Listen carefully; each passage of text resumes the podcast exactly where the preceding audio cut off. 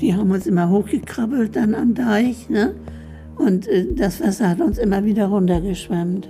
Seit 0.02 Uhr, die sämtliche Telefonverbindungen sind unterbrochen. Der erste Deichbruch war dicht bei der Kirche. Michel in Hamburg-Neuenfelde. Deichbruch auf einer Strecke von 600 Meter. Und da bin ich total ausgerastet.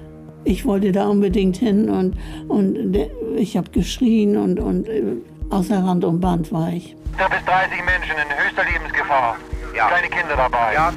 Ich habe mir auch nicht vorgestellt, dass wir so schnell all die Hubschrauber aus ganz Europa äh, zusammenbringen würden, die notwendig waren, um die Menschen von den Dächern und von den Bäumen abzupflücken, wenn ich mich so ausdrücken darf. Eine einzige Wasserwüste, eine einzige Wasserwüste. Deine Geschichte, unsere Geschichte. Ein Podcast von NDR Info.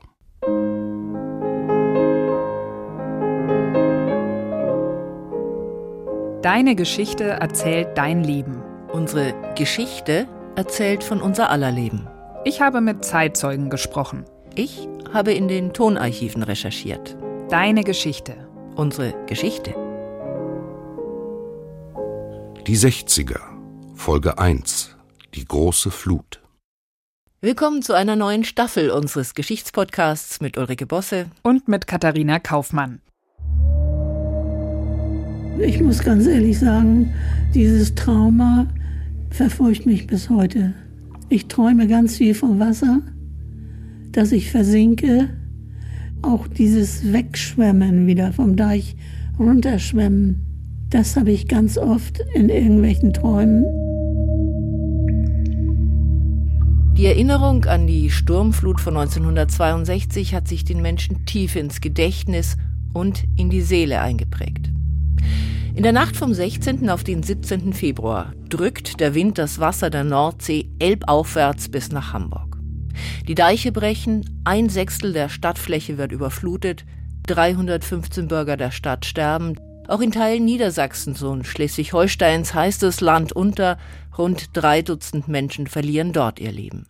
Aber Hamburg trifft es besonders. Es ist die schlimmste Sturmflut, die die Hansestadt erlebt hat. Ich habe für diese Folge mit der Hamburgerin Monika Gens gesprochen. Wir haben sie eben auch schon mal im O-Ton gehört. Sie hat damals als 19-jährige junge Frau bei ihren Eltern und bei ihrem Bruder in Neuenfelde gelebt. Das ist ein Hamburger Stadtteil südlich der Elbe.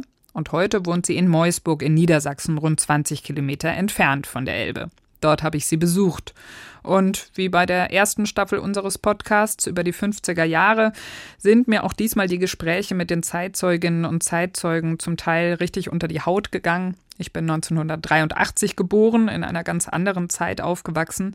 Und durch diese persönlichen Schicksale der Zeitzeugen habe ich schon eine Vorstellung davon bekommen, wie das damals tatsächlich gewesen sein mag. Die Erzählungen von Zeitzeugen können spannend sein, bewegend, unter die Haut gehen. Aber die Zeitzeugen berichten natürlich immer von einer sehr persönlichen Erfahrung. Deshalb wollen wir sie auch jetzt wieder zusammenbringen mit Originalzeugnissen aus den Tonarchiven und den historischen Fakten aus den Geschichtsbüchern.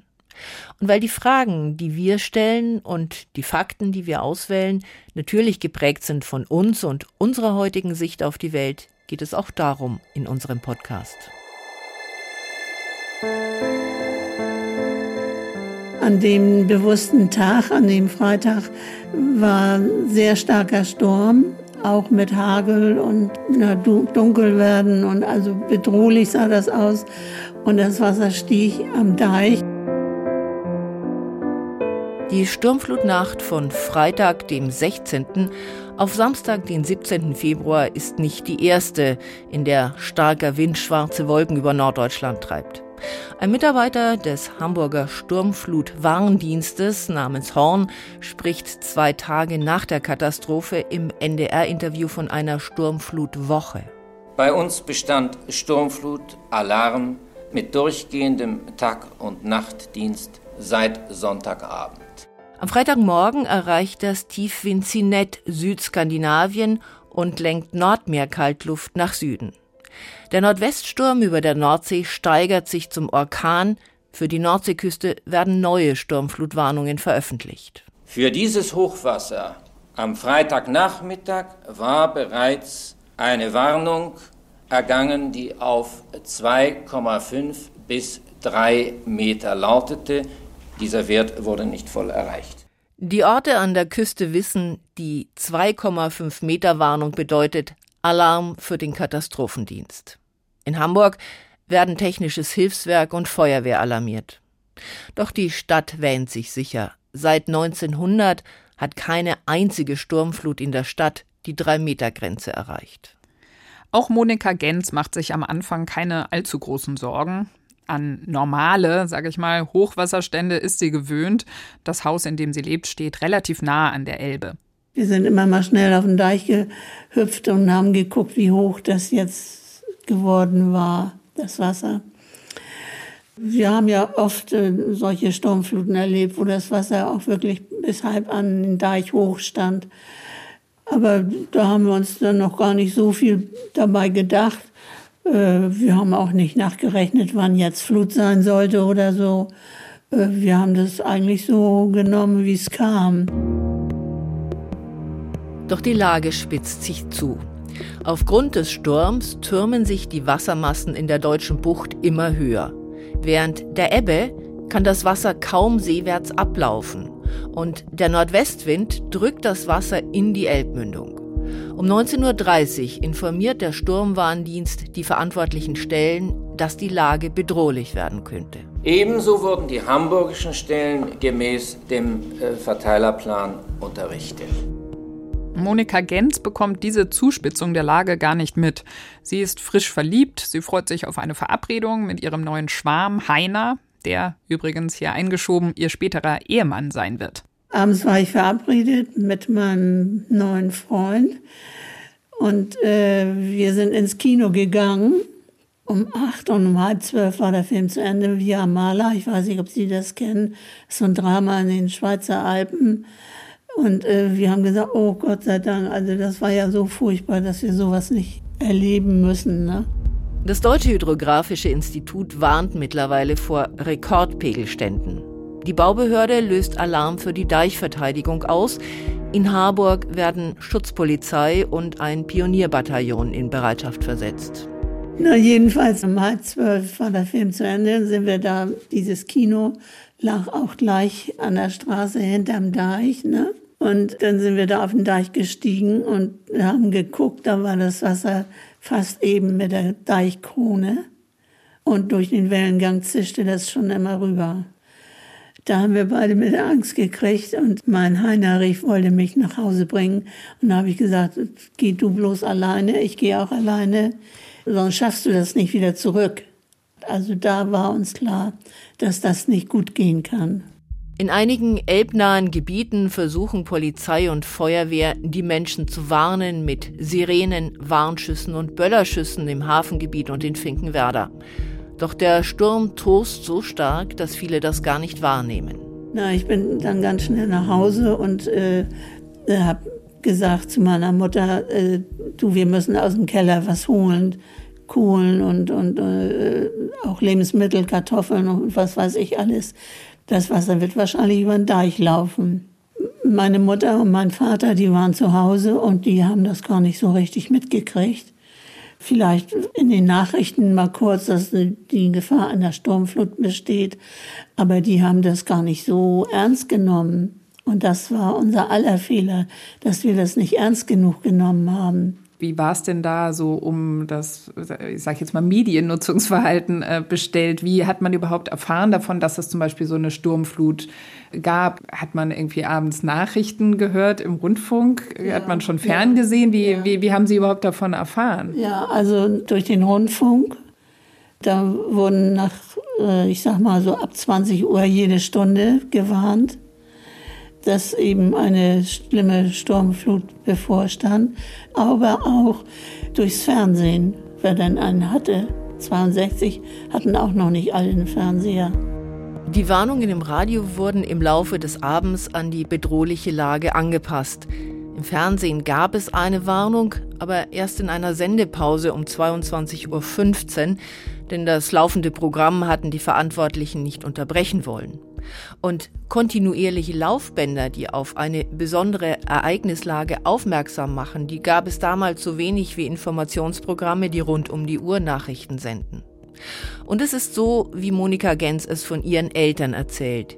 Viele Hamburger, die die Warnungen hören, nehmen sie nicht ernst, weil dort von einer Sturmflut an der Nordseeküste die Rede ist, das Elbgebiet oder ihre Stadt aber nicht extra genannt werden. Monika Gens und ihre Eltern erfahren dann schließlich von ihrem Bruder und Sohn, wie schlimm die Lage tatsächlich mittlerweile ist. Dann kam mein Bruder schon an. Der war den ganzen Abend unterwegs und hat gesagt, wir müssen hier sofort raus. Das Wasser läuft schon über den Deich. Man wusste ja nie, wie hoch das kommt und, und mit welchem Schwung das kommt und äh, welcher Druck da entstehen würde. Bloß weg, bloß weg. Die Menschen waren tatsächlich darauf angewiesen, dass sie von Freunden, Verwandten und Nachbarn gewarnt wurden. Eine systematische Evakuierung der gefährdeten Gebiete gab es nicht. Aus den Küstenorten hatte es Warnungen gegeben, aber die wurden von den Hamburger Behörden offenkundig nicht ernst genug genommen. Und dann sind wir diesen Weg hochgelaufen zur Straße und wir wollten zur Mühle. Die also richtig äh, ein Meter dicke Wände hatte. Also da wären wir sicher gewesen, haben wir gedacht. Wir haben uns immer hochgekrabbelt dann am Deich. Ne? Und äh, das Wasser hat uns immer wieder runtergeschwemmt. Die Leute haben geschrien und geweint und also einige haben sich die Leder gebrochen. Diese Mühle, das muss ich vielleicht noch mal dazu sagen, ist ein sehr massives, stabiles Gebäude mit einem tief in die Erde gelassenen Fundament, das also auf dem Deich in Neuenfelde steht. Und für Monika Gens ist klar, da drin sind wir erstmal sicher. Die dann da nicht hin konnten, die sind dann in die Kirche gegangen. Weil die Kirche steht auf einer natürlichen Elbsanddüne. Und da war alles, da waren Autos auf diesem Hügel und da waren Tiere in der Kirche und man muss sich das so vorstellen, dass alle versucht haben, ihr Leben zu retten. Ne? Die Kirche war für die Menschen in Neuenfelde seit Jahrhunderten ein Zufluchtsort, wenn Gefahr durch das Wasser drohte. Sie war wie eine Fluchtburg auf dem höchsten Punkt weit und breit errichtet worden und bot daher Schutz, wenn das tiefgelegene Marschland drumherum überschwemmt wurde. Für Monika Gens beginnen in der Neuendorfer Mühle bange Stunden. Und an die hat sie sich im Gespräch mit mir noch ganz genau erinnern können. Da pfiff natürlich der Wind um die Mauern und wir hatten auch Angst, dass der Wind die Fenster eindrückte. Aber die waren alle so bleiverglast. Jedenfalls waren da schon viele Nachbarn von uns und haben gejammert und, und, und geschrien und manche waren ja auch kleine Kinder dabei und ältere. Also eine Tante von mir war dabei, die hatte Asthma ganz schlimm und die kriegte keine Luft mehr. Also und wir haben gedacht, die stirbt da in der Mühle. Also das war schon dramatisch, muss ich sagen. War den Leuten schon so bewusst, was für ein Drama sich da draußen ab, abspielte, weil ich nehme an, ne, Norddeutsch, man ist ja Stürme gewohnt, man ist wahrscheinlich genau. auch irgendwie äh, Hochwasserstände gewohnt, aber war allen so klar, dass das hier wirklich eine Ausnahmesituation war? Ja, also spätestens als wir in der Mühle waren, ging der Wellenschlag ja gegen die Fenster und so. Und da haben wir gedacht, jetzt zerbrechen die noch. Und dann äh, kommt das Wasser in die Mühle wir waren ja jetzt alle klitschenass und kalt und haben gezittert und gefroren und gejammert. Und dann haben ältere Leute sich ausgezogen und haben sich in diese Getreidesäcke so reingewühlt. Und das hat sie wieder aufgewärmt.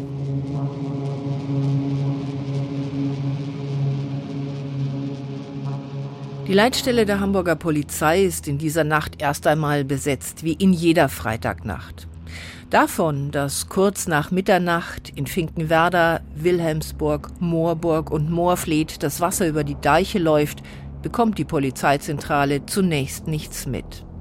Und auch im Laufe der Nacht gelingt es ihr kaum, sich einen Überblick über die Lage zu verschaffen, weil die Telefonleitungen und Verkehrsverbindungen zusammenbrechen.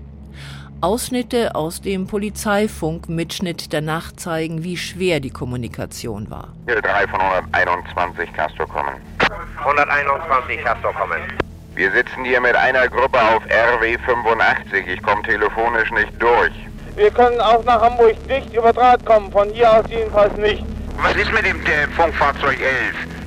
Der Funk ist ausgefallen. Seit 0 Uhr 2, die sämtliche Telefonverbindungen sind unterbrochen. Auch für die Menschen in der Neuendorfer Mühle gibt es natürlich damals noch keine Handytelefonate, keine SMS, kein WhatsApp, um sich auf dem Laufenden zu halten. Alle machen sich große Sorgen um ihre Liebsten. Ja, da saßen wir nur und die meisten wurden leiser. Und ein junger Mann hatte so ein Transistorenradio oder wie, wie das hieß. Und der hatte dann gehört, um, um halb eins, dass äh, der erste Deich in Neuenfelde gebrochen war. Michel, in Hamburg-Neuenfelde. Deichbruch auf einer Strecke von 600 Meter, circa 7 bis 8 Mal, in einer Länge von 50 Meter. Wir benötigen dringend Kräfte, nicht wahr, die den Deichbruch einnehmen können. Bitte kommen noch verstanden. Und das ist Neuenfelde, welcher Deich? Äh, Neuenfelder Deich. Neuenfelder Deich, verstanden. Der erste Deichbruch war dicht bei der Kirche und der zweite, der angesagt worden war durch dieses Radio, äh, war da, wo er damals gewohnt hat, mein Freund. Und da bin ich total ausgerastet. Ich wollte da unbedingt hin und, und ich habe geschrien und, und äh, außer Rand und Band war ich. Und mein Bruder hat mich dann wieder reingeholt. Ich war schon draußen. Ich wollte dahin und hat mich äh, beruhigt und so hat gesagt, wir wissen ja noch gar nicht, ob er äh, da angekommen war oder ob er ganz woanders ist und ich sollte mich nicht verrückt machen. Und, und dann habe ich nur noch in der Ecke gesessen, auch in einem Getreidesack und habe nur noch gewimmert und geweint. Insgesamt brechen in Hamburg 60 Deiche. Nach der Überflutung mehrerer Kraftwerke fällt in vielen Teilen der Stadt der Strom aus. Ab 2 Uhr baut der Kommandeur der Schutzpolizei einen zentralen Katastrophendienststab auf. Um 3.07 Uhr erreicht das Wasser seinen höchsten Stand, 5,70 Meter über normal Null am Pegel St. Pauli, der höchste bis dahin gemessene Wert. Rund 100.000 Menschen sind vom Wasser eingeschlossen. Einen Überblick über die Lage gibt es nicht, aber dass sie katastrophal ist, wird aus den Meldungen der Einsatzkräfte aus den verschiedenen Stadtteilen deutlich. Michel 42 wäre es abgeschnitten in Hamburg-Neuenfelde. Es soll ein Deich gebrochen sein, jetzt der Eisenbahndeich bei Stelle. Kommando von 104, Peter Kommen. Ja, sprechen Sie. Bei unserem Eintreffen wurden äh, in den Kolonien hier mehrere Hilferufe gehört von uns. Wir konnten jedoch nicht eingreifen, da das Wasser schon zu hoch war. Es ist äh, zu, zu vermuten, dass hier mehrere Menschen ums Leben gekommen sind. Ende. Da bis 30 Menschen in höchster Lebensgefahr. Ja. Keine Kinder dabei. Ja. Ebenfalls Schlauchboote dringend erforderlich. Man hört hier dauernd noch Hilferufe. Ich sollte ein Schlauchboot haben hier zum äh, Baustelle Niedergeorgswerder. Da hier ein äh, Ehepaar mit drei kleinen Kindern auf dem Dach sitzt. Wo ist das Schlauchboot? Ist schon unterwegs? 44 wäre. Ich habe noch keines erreichen können, was frei ist. Ja, ich höchstens noch einen halben Meter Wasser, dann sind die Leute nicht mehr zu holen. Ja, 44 wäre. Ich versuche weiterhin welche aufzutreiben.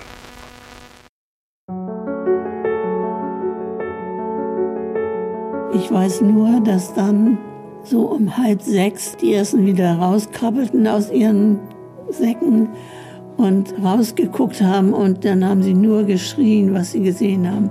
Eine einzige Wasserwüste. Eine einzige Wasserwüste.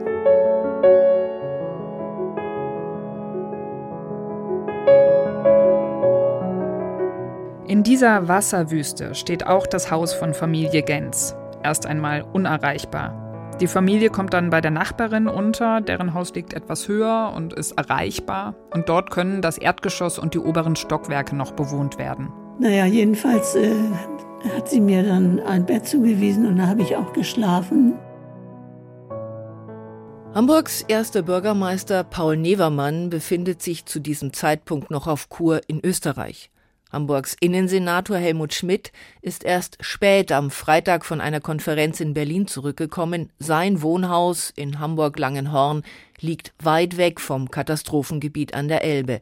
Am frühen Morgen wird er informiert. Ich glaube um 6.15 Uhr oder so, 6.20 Uhr. Ich war dann 20 Minuten später im Polizeihauptquartier, das sich damals am Karl-Muck-Platz gegenüber der Musikhalle befand. So erinnerte sich Helmut Schmidt in einem Interview 1982. In einem Beitrag zum 50. Jahrestag der Flut, 30 Jahre später, klang die Erinnerung von Helmut Schmidt dann so, und das ist ein schönes Beispiel dafür, wie sich die Erzählungen von Zeitzeugen verändern können. Der Dienstwagen stand vor der Tür. Man konnte ein Blaulicht mit Hilfe eines Magneten aufs Dach setzen und ich bin wie ein Verrückter unter Verletzung sämtlicher Verkehrsregeln in die Stadt gefahren. Ich habe vielleicht, wenn es ganz hoch kommt, acht Minuten gebraucht, von Langhorn bis zum Kalmuckplatz. Aufgrund des anhaltenden Sturms gilt eigentlich noch ein Flugverbot, aber nur mit Hubschraubern lässt sich ein Bild der Lage erstellen. Ich habe das selbst gemacht an dem Sonnabendvormittag in einem kleinen viersitzigen Hubschrauber mit ausgehängten Türen, damit man notfalls auch noch Leute mitnehmen konnte durch die offene Tür und habe mir einen Überblick verschafft. Gleichzeitig haben wir den Senator, den damaligen Senator Weiß mit einem anderen Hubschrauber in das Katastrophengebiet Wilhelmsburgs geschickt, um an Ort und Stelle sich äh, Überblick zu verschaffen. Das Bild, das sich dem Innensenator bietet, lässt das Schlimmste befürchten. Ich habe in, an dem Sonnabendvormittag äh, mit äh, vielen tausend Toten gerechnet. Das heißt, ich habe mir nicht vorgestellt, dass wir die Auswirkungen der Katastrophe so schnell in den Griff kriegen würden. Ich habe mir auch nicht vorgestellt, dass wir so schnell all die Hubschrauber aus ganz Europa äh, zusammenbringen würden, die notwendig waren, um die Menschen von den Dächern und von den Bäumen abzupflücken, wenn ich mich so ausdrücken darf. Ich habe mit mehreren tausend Toten gerechnet. Es ist uns aber ja dann tatsächlich mit Hilfe der Hubschrauber, der Pioniere und ihrer Boote gelungen, sehr viele Menschen im Laufe des Sonnabendvormittags rechtzeitig zu retten. Viele Menschen können gerettet werden, weil rund 40.000 Soldaten in den nächsten Tagen die Polizei, Feuerwehr, technisches Hilfswerk und andere Helfer unterstützen. Schon in einem Telefoninterview am Samstag hebt Innensenator Schmidt das hervor. Ich muss aber insbesondere hervorheben einen sehr ausgedehnten und umfangreichen Einsatz der Bundeswehr. Zunächst nachts schon äh, zum Deichschutz und dann jetzt äh, mit äh, Pioniereinheiten äh, Schlauchbooten, Sturmbooten zur Rettung von Personen. Es sind auch weitere Einheiten dieser Art im Anmarsch auf Hamburg. Außerdem haben wir ja Hubschrauber der Bundeswehr zur Verfügung bekommen und es sind auch äh, von der äh, Luftwaffe her weitere Einheiten, die nach Hamburg dirigiert werden. Wir haben auch von der amerikanischen Luftwaffe äh, solche Hilfszusagen bereits bekommen. Das Bundesverteidigungsministerium hat äh, überaus äh, großzügig und schnell reagiert wenngleich es natürlich durch die Gleichzeitigkeit der Katastrophenfälle an der schleswig-holsteinischen und niedersächsischen Nordseeküste und in übrigen Marschgebieten auch von dort aus mit dringenden Hilferufen äh, angerufen worden ist. Helmut Schmidt, Jahrgang 1918, war im Zweiten Weltkrieg Offizier der Luftwaffe. Nach Gründung der Bundeswehr wurde er 1958 zum Hauptmann der Reserve befördert. Als Mitglied im Verteidigungsausschuss des Bundestags und als Abgeordneter des Europaparlaments hatte er vor seiner Zeit als Innensenator nicht nur gute Kontakte zur Bundeswehr geknüpft, sondern auch Verbindungen zur NATO aufgebaut. Das nutzt er nun. Da kam mir sehr zustatten, dass ich alle die höheren mm, militärischen Führer der NATO in Europa persönlich kannte. Ich habe die alle persönlich angerufen und habe gesagt, ihr müsst sofort helfen. Die haben gedacht, ich bin verrückt. Und ich habe dann insistiert und die haben dann auch alle tatsächlich sofort geholfen. Regionale Hilfe der Bundeswehr läuft bereits, als Schmidt in Hamburg das Kommando übernimmt. Einen so großen Einsatz von Soldaten aber hat es noch nicht gegeben. Das Grundgesetz verbot damals den Einsatz der Bundeswehr im Inneren. Wissen Sie, dies war ein übergesetzlicher Notstand, jedenfalls.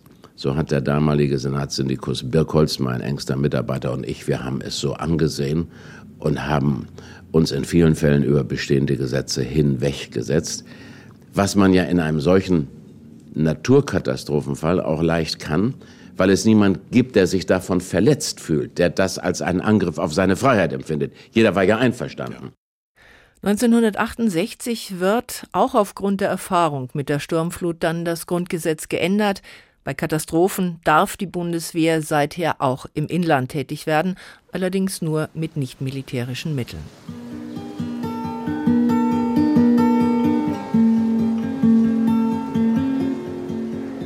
Monika Gens und ihre Familie befinden sich also am Tag nach der Sturmflut bei den Nachbarn, den Maischins, im halbwegs trockenen Haus. Es ist ja eiskalt draußen, Februar eben.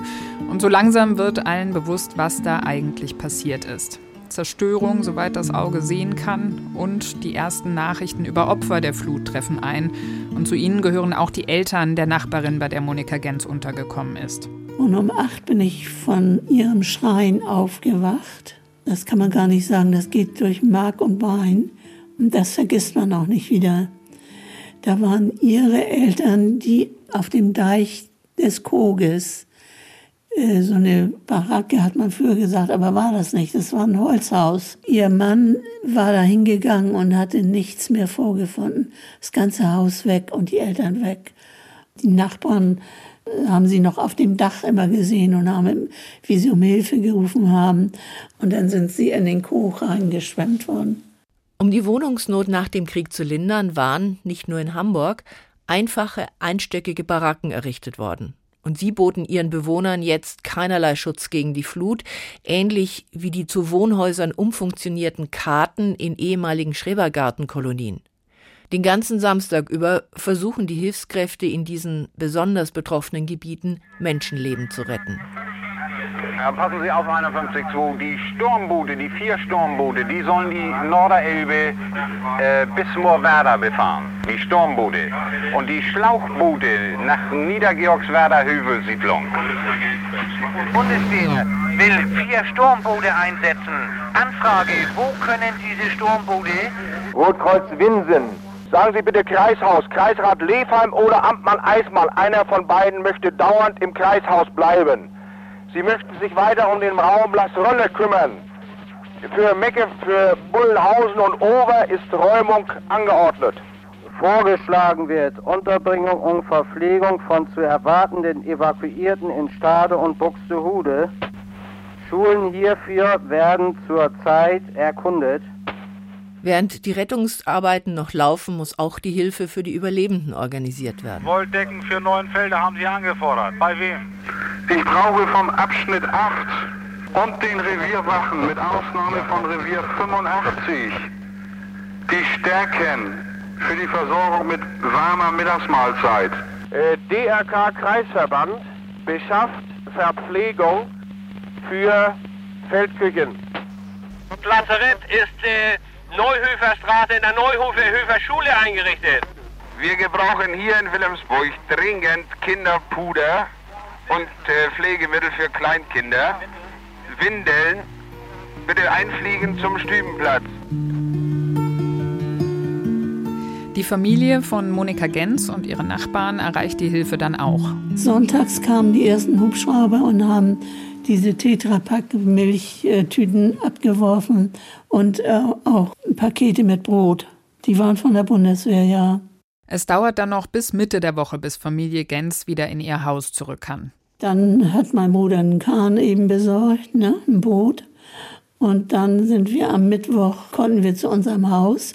Und da war auch der Wasserstand unterm Fußboden, also der Keller bis zur Decke voll Wasser. Aber hm, durch die Feuchtigkeit sind die Fußböden natürlich hochgegangen. Wir hatten da aber auch nichts zum Heizen, nichts zum Essen, weil das alles im Keller gelagert war. Ne? Wir konnten das verheizen, was wir noch oben hatten in der Wohnung, ne? damit wir es einigermaßen warm hatten. 14 Tage hat es fast gedauert, bis das Wasser abgelaufen war, weil durch die Deichbrüche bei jeder Flut wieder neues Wasser nach, nachlief.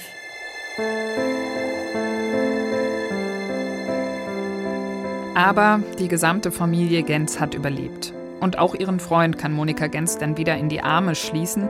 Bei einer Ausgabestelle für Hilfsgüter treffen sie sich zufällig. Und dann hat er auch schon gewunken und dann war ich natürlich selig. Und das war am Mittwochnachmittag. Also es hat schon gedauert. Und äh, am Donnerstagnachmittag kriegten wir Nachricht, dass meine Schwester gerettet war. Das war ja auch nicht klar, weil sie, die hatten auch kein Boot, wo sie mit zum Deich äh, rudern konnten oder so. Die haben dann in dem ersten Stock bei, bei dem Schwager, also so lange gewohnt, bis sie dann irgendwo einen, ja, einen Kahn herkriegten. Ne?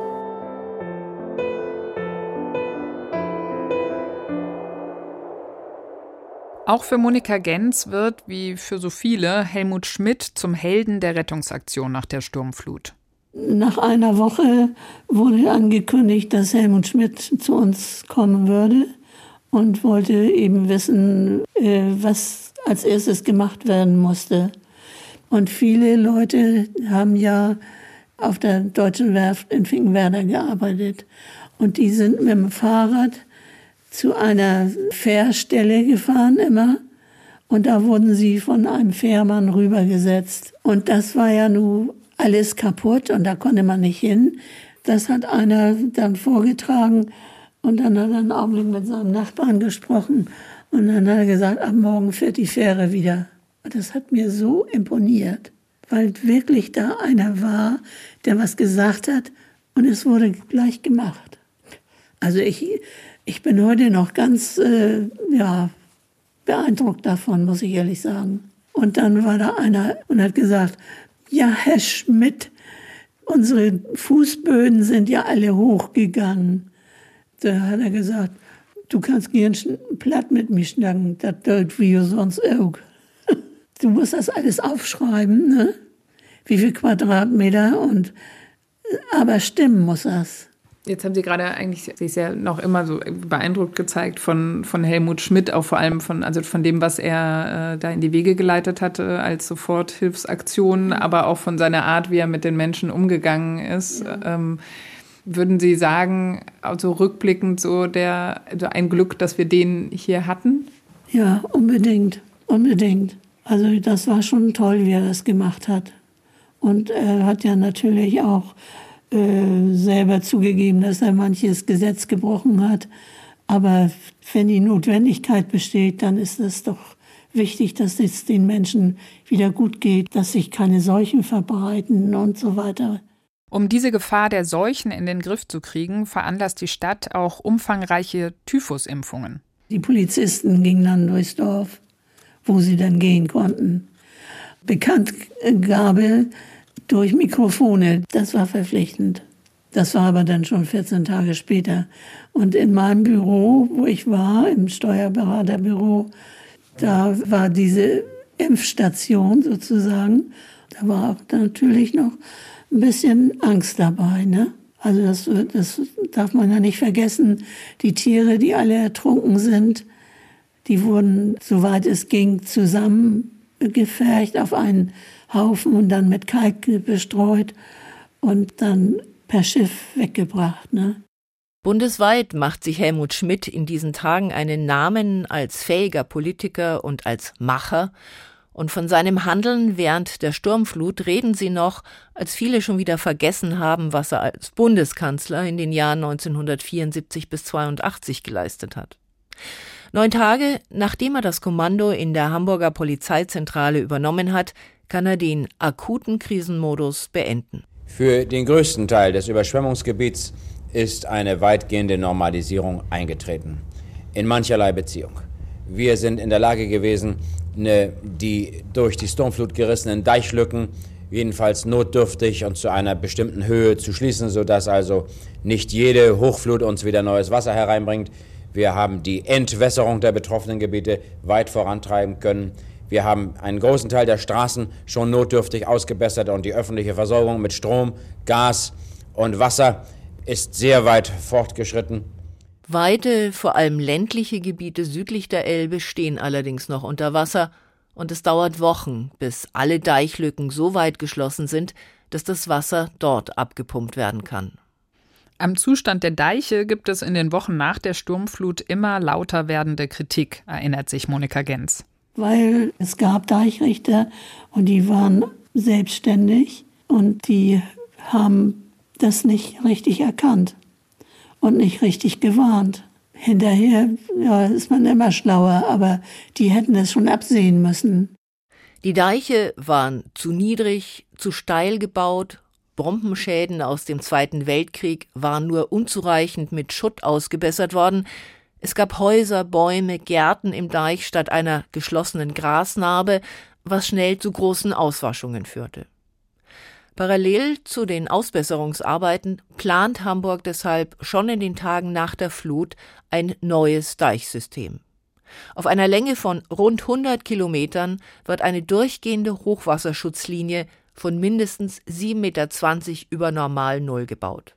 1990 werden die Anlagen modernisiert und noch einmal deutlich erhöht.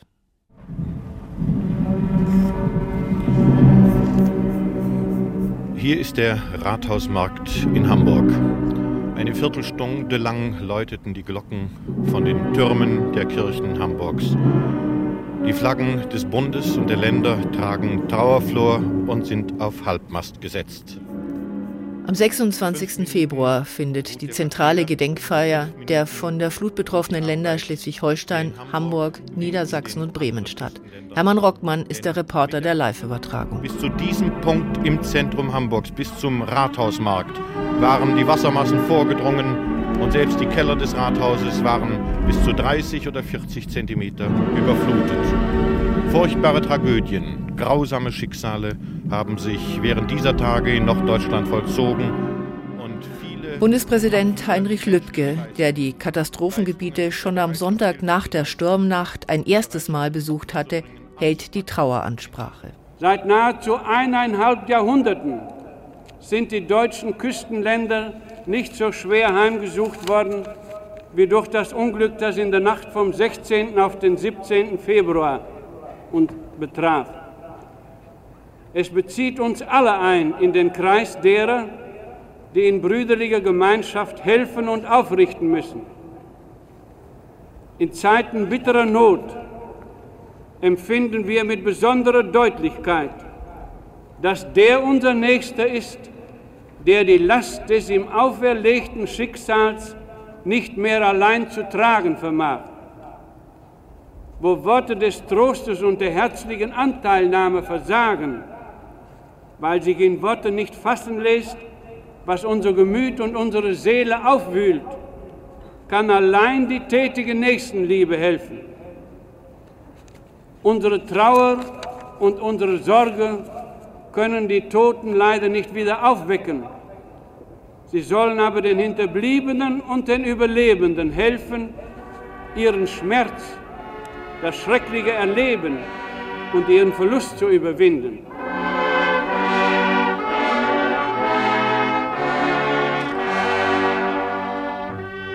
Der Schmerz sitzt auch bei Monika Gens tief. Mir hat sie erzählt, dass die Erlebnisse rund um die Sturmflut auch ihren Glauben in Gott erschüttert haben. Das kann man dann irgendwie gar nicht begreifen. Ich will das nicht aufrechnen oder so, aber gerade diese Frau Meinschien, die ihre Eltern verloren hat, die war sowas von gut. Die hat immer geholfen. Immer. Warum muss die so ein Leid erfahren mit ihren Eltern? Wonach geht es da eigentlich? Ich meine, äh, da fragt man sich schon, wo ist denn Gott? Wo ist denn Gott? Da bin ich schon sehr, sehr mh, mm, realistisch geworden.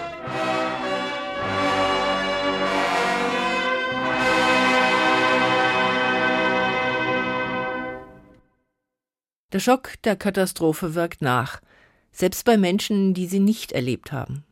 So halten zum Beispiel in der Diskussion über die Folgen des Klimawandels rund 80 Prozent der Hamburger Sturmfluten für die größte Gefahr. Stürme, Starkregen oder Hitzewellen, auf die anderswo besonders aufmerksam geschaut wird, nehmen nicht einmal 10 Prozent der Leute in Hamburg sehr ernst. Monika Gens hat mir gesagt, dass sie das Trauma der Sturmflut bis heute begleitet irgendwie liebe ich das Wasser und wir haben ja auch immer am Wasser gespielt. Und ich mag auch die See gerne. Nur wenn es so kritisch wird, dann kriege ich Panik.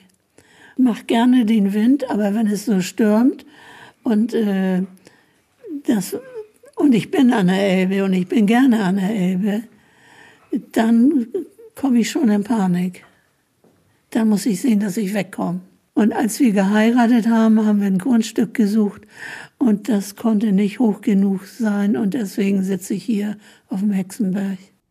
Der Hexenberg, ganz kurz, das ist eine Erhöhung in dem Ort Meusburg, wo sie lebt. Monika Gens und ihr Mann haben sich also ganz bewusst dafür entschieden, in einem Haus zu leben, das etwas höher liegt. Fühlt sich für sie einfach besser an.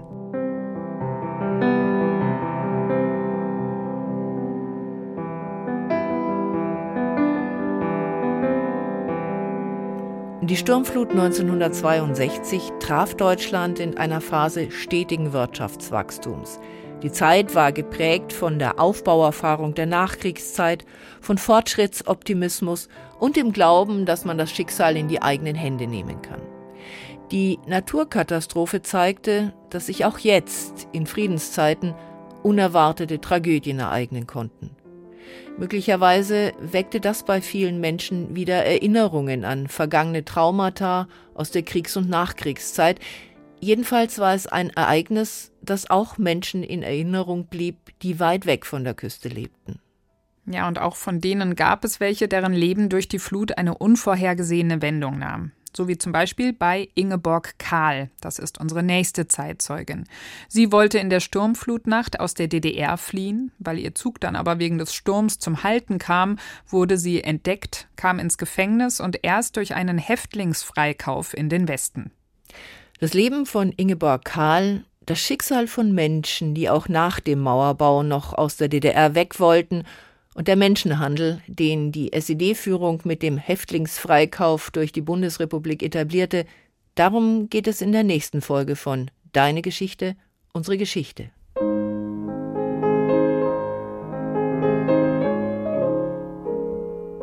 Wir danken Hanna und Alex, die diesen Podcast mit uns produziert haben.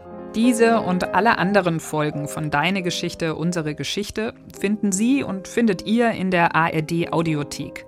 Und Fotos, Filme und Texte zum Podcast gibt es unter ndr.de-geschichte. Und über Lob und Kritik, Reaktionen und Anmerkungen freuen wir uns unter der E-Mail-Adresse deinegeschichte.ndr.de. In einem Wort deine Geschichte.ndr.de. Bis zum nächsten Mal. Tschüss.